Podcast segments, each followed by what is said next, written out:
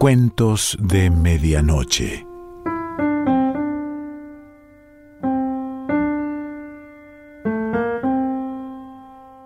El cuento de hoy se titula La muerte y pertenece a Mario Benedetti.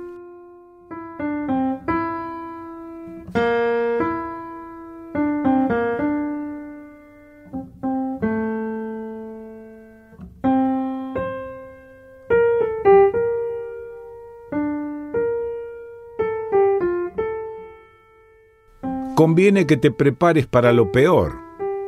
Así, en la entonación preocupada y amiga de Octavio, no solo médico, sino sobre todo ex compañero del liceo, la frase socorrida, casi sin detenerse en el oído de Mariano, había repercutido en su vientre, allí donde el dolor insistía desde hacía cuatro semanas.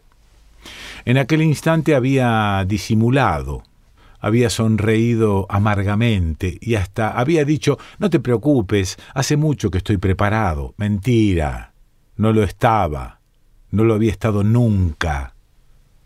Cuando le había pedido encarecidamente a Octavio que, en mérito a su antigua amistad, te juro que yo sería capaz de hacer lo mismo contigo, le dijera el diagnóstico verdadero, lo había hecho con la secreta esperanza de que el viejo camarada le dijera la verdad, sí, pero que esa verdad fuera su salvación y no su condena. Pero Octavio había tomado al pie de la letra su apelación al antiguo afecto que los unía, le había consagrado una hora y media de su acosado tiempo para examinarlo y reexaminarlo, y luego con los ojos inevitablemente húmedos tras los gruesos cristales, había empezado a dorarle la píldora. Es imposible decirte desde ya de qué se trata. Habrá que hacer análisis, radiografías, una completa historia clínica, y eso va a demorar un poco. Lo único que podría decirte es que de este primer examen no saco una buena impresión. Te descuidaste mucho. Debías haberme visto, no bien sentiste la primera molestia. Y luego el anuncio del primer golpe directo. Ya que me pedís, en nombre de nuestra amistad, que sea estrictamente sincero contigo, te diría que, eh, por las dudas, y se había detenido. Se había quitado los anteojos y los había limpiado con el borde de la túnica. Un gesto escasamente profiláctico había alcanzado a pensar Mariano en medio de su desgarradora expectativa. ¿Por las dudas qué? preguntó, tratando de que el tono fuera sobrio, casi indiferente, y ahí se desplomó el cielo. Conviene que te prepares para lo peor. De eso hacía nueve días, Después vino la serie de análisis, radiografías, etc. Había aguantado los pinchazos y las propias desnudeces con una entereza de la que no se creía capaz.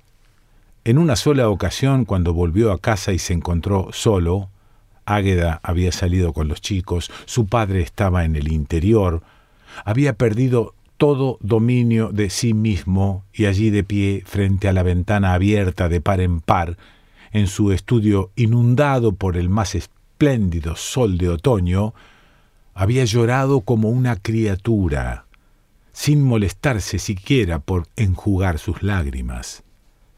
Esperanza, esperanzas, hay esperanza, hay esperanzas, unas veces en singular y otras en plural, Octavio se lo había repetido de cien modos distintos, con sonrisas, con bromas, con piedad, con palmadas amistosas, con semiabrazos, con recuerdos del liceo, con saludos a Águeda, con ceño escéptico, con ojos entornados, con tics nerviosos, con preguntas sobre los chicos. Seguramente estaba arrepentido de haber sido brutalmente sincero y quería de algún modo amortiguar los efectos del golpe. Seguramente. Pero, ¿y si hubiera esperanzas? ¿O una sola? alcanzaba con una escueta esperanza, una diminuta esperancita en mínimo singular. Y si los análisis, las placas y otros fastidios decían al fin en su lenguaje esotérico, en su profecía en clave, que la vida tenía permiso para unos años más? No pedía mucho, cinco años, mejor diez. Ahora que atravesaba la Plaza Independencia para encontrarse con Octavio y su dictamen final, condena o aplazamiento o absolución Sentía que esos singulares y plurales de la esperanza habían, pese a todo, germinado en él. Quizá ello se debía a que el dolor había disminuido considerablemente, aunque no se le ocultaba que acaso tuvieran algo que ver con ese alivio las pastillas recetadas por Octavio e ingeridas puntualmente por él. Pero, mientras tanto, al acercarse a la meta, su expectativa se volvía casi insoportable. En determinado momento se le aflojaron las piernas.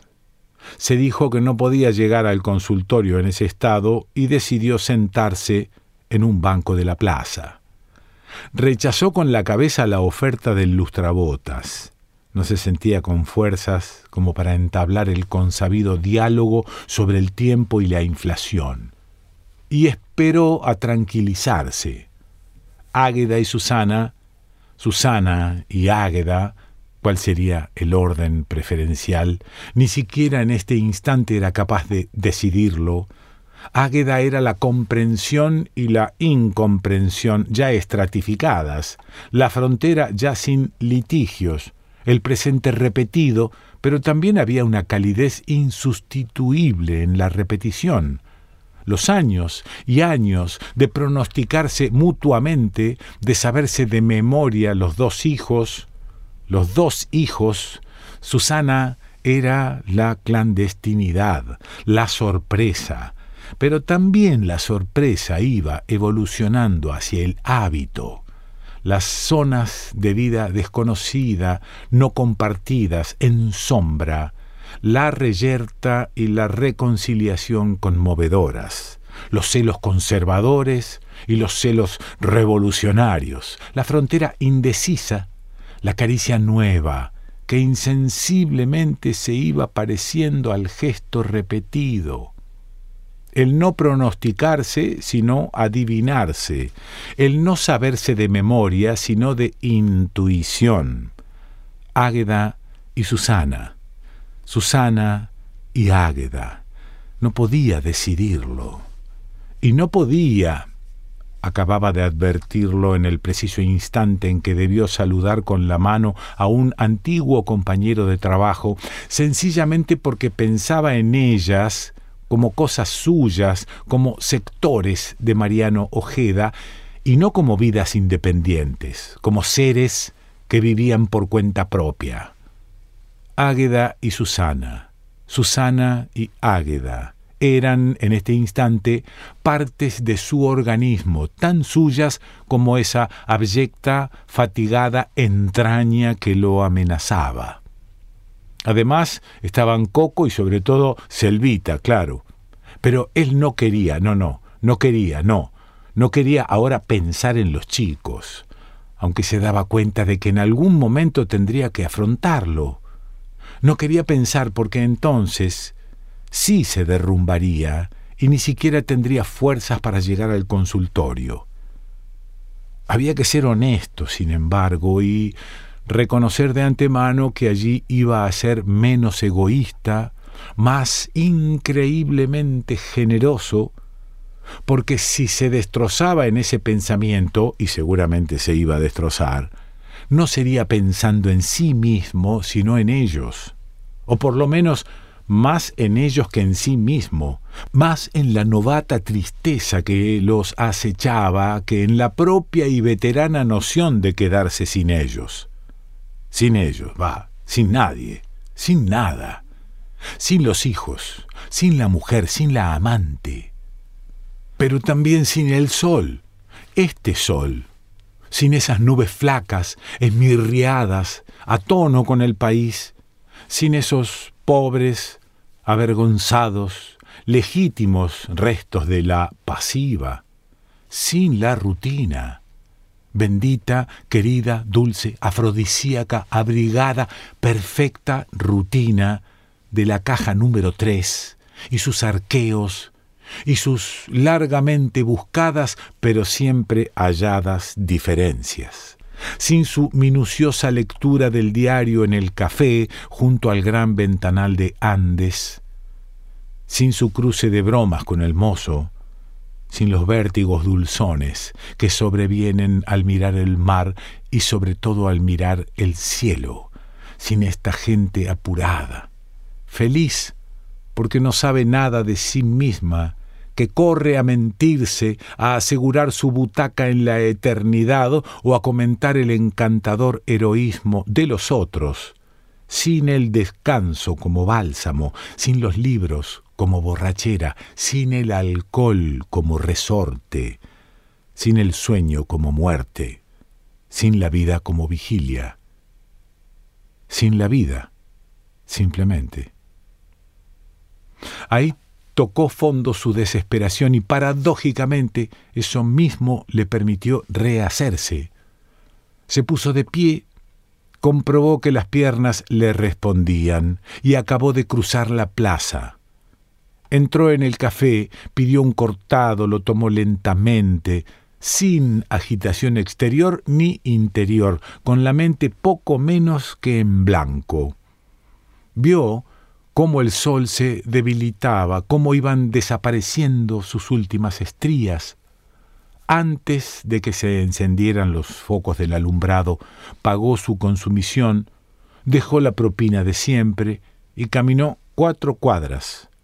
Dobló por Río Negro a la derecha y a mitad de cuadra se detuvo, subió hasta un quinto piso y oprimió el botón del timbre junto a la chapita de bronce doctor Octavio Massa, médico.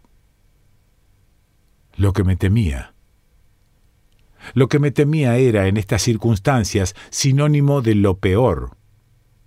Octavio había hablado larga, calmosamente, había recurrido sin duda a su mejor repertorio en materia de consuelo y confortación, pero Mariano lo había oído en silencio incluso con una sonrisa estable que no tenía por objeto desorientar a su amigo, pero que con seguridad lo había desorientado. Pero si estoy bien, dijo tan solo cuando Octavio lo interrogó preocupado. Además, dijo el médico, con el tono de quien extrae de la manga un naipe oculto, además, vamos a hacer todo lo que sea necesario y estoy seguro, ¿entendés?, seguro que una operación sería un éxito. Por otra parte, no hay demasiada urgencia. Tenemos por lo menos un par de semanas para fortalecerse con calma, con paciencia, con regularidad.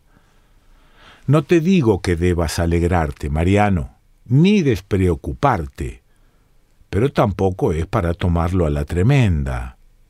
Hoy, en día, Estamos mucho mejor armados para luchar contra... Y así sucesivamente, Mariano sintió de pronto una implacable urgencia en abandonar el consultorio, no precisamente para volver a la desesperación. La seguridad del diagnóstico le había provocado, era increíble, una sensación de alivio, pero también la necesidad de estar solo, algo así como una ansiosa curiosidad por disfrutar la nueva certeza. Así, mientras Octavio seguía diciendo, y además de la casualidad que soy bastante amigo del médico de tu banco, así que no habrá ningún inconveniente para que te tomes todo el tiempo necesario y... Mariano sonreía y no era la suya una sonrisa amarga, resentida, sino, por primera vez en muchos días, de algún modo satisfecha, conforme. Desde que salió del ascensor y vio nuevamente la calle, se enfrentó a un estado de ánimo que le pareció una revelación. Era de noche, claro, pero ¿por qué las luces quedaban tan lejos? ¿Por qué no entendía ni quería entender la leyenda móvil del letrero luminoso que estaba frente a él?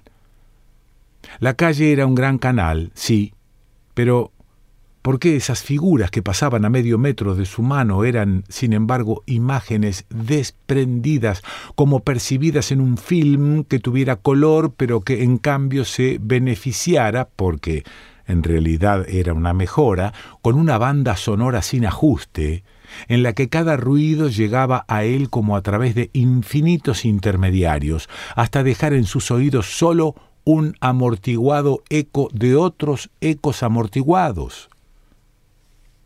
La calle era un canal cada vez más ancho, de acuerdo, pero ¿por qué las casas de enfrente se empequeñecían hasta abandonarlo, hasta dejarlo enclaustrado en su estupefacción?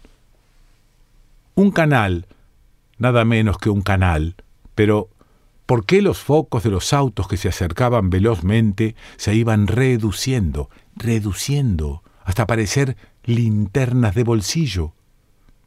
Tuvo la sensación de que la baldosa que pisaba se convertía de pronto en una isla, una baldosa leprosa que era higiénicamente discriminada por las baldosas saludables. Tuvo la sensación de que los objetos se iban, se apartaban locamente de él, pero sin admitir que se apartaban. Una fuga hipócrita, eso mismo. ¿Cómo no se había dado cuenta antes? De todos modos, aquella vertiginosa huida de las cosas y de los seres del suelo y del cielo le daba una suerte de poder. Y esto podía ser la muerte, nada más que esto, pensó con inesperada avidez. Sin embargo, estaba vivo. Ni Águeda, ni Susana, ni Coco, ni Selvita, ni Octavio, ni su padre en el interior, ni la caja número tres, solo ese foco de luz. Enorme. Es decir, enorme al principio, que venía quién sabe de dónde, no tan enorme después. Valía la pena dejar la isla baldosa, más chico luego valía la pena afrontarlo todo en medio de la calle, pequeño, más pequeño, sí, insignificante, aquí mismo, no importa que los demás huyan, si el foco, el foquito, se acerca alejándose aquí mismo, aquí, Aquí mismo, la linternita, la luciérnaga, cada vez más lejos y más cerca, a diez kilómetros y también a diez centímetros de unos ojos que nunca más habrán de encandilarse.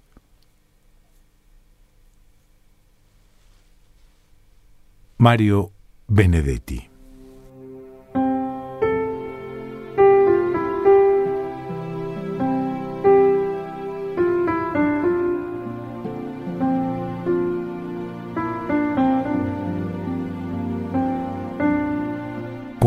De Medianoche.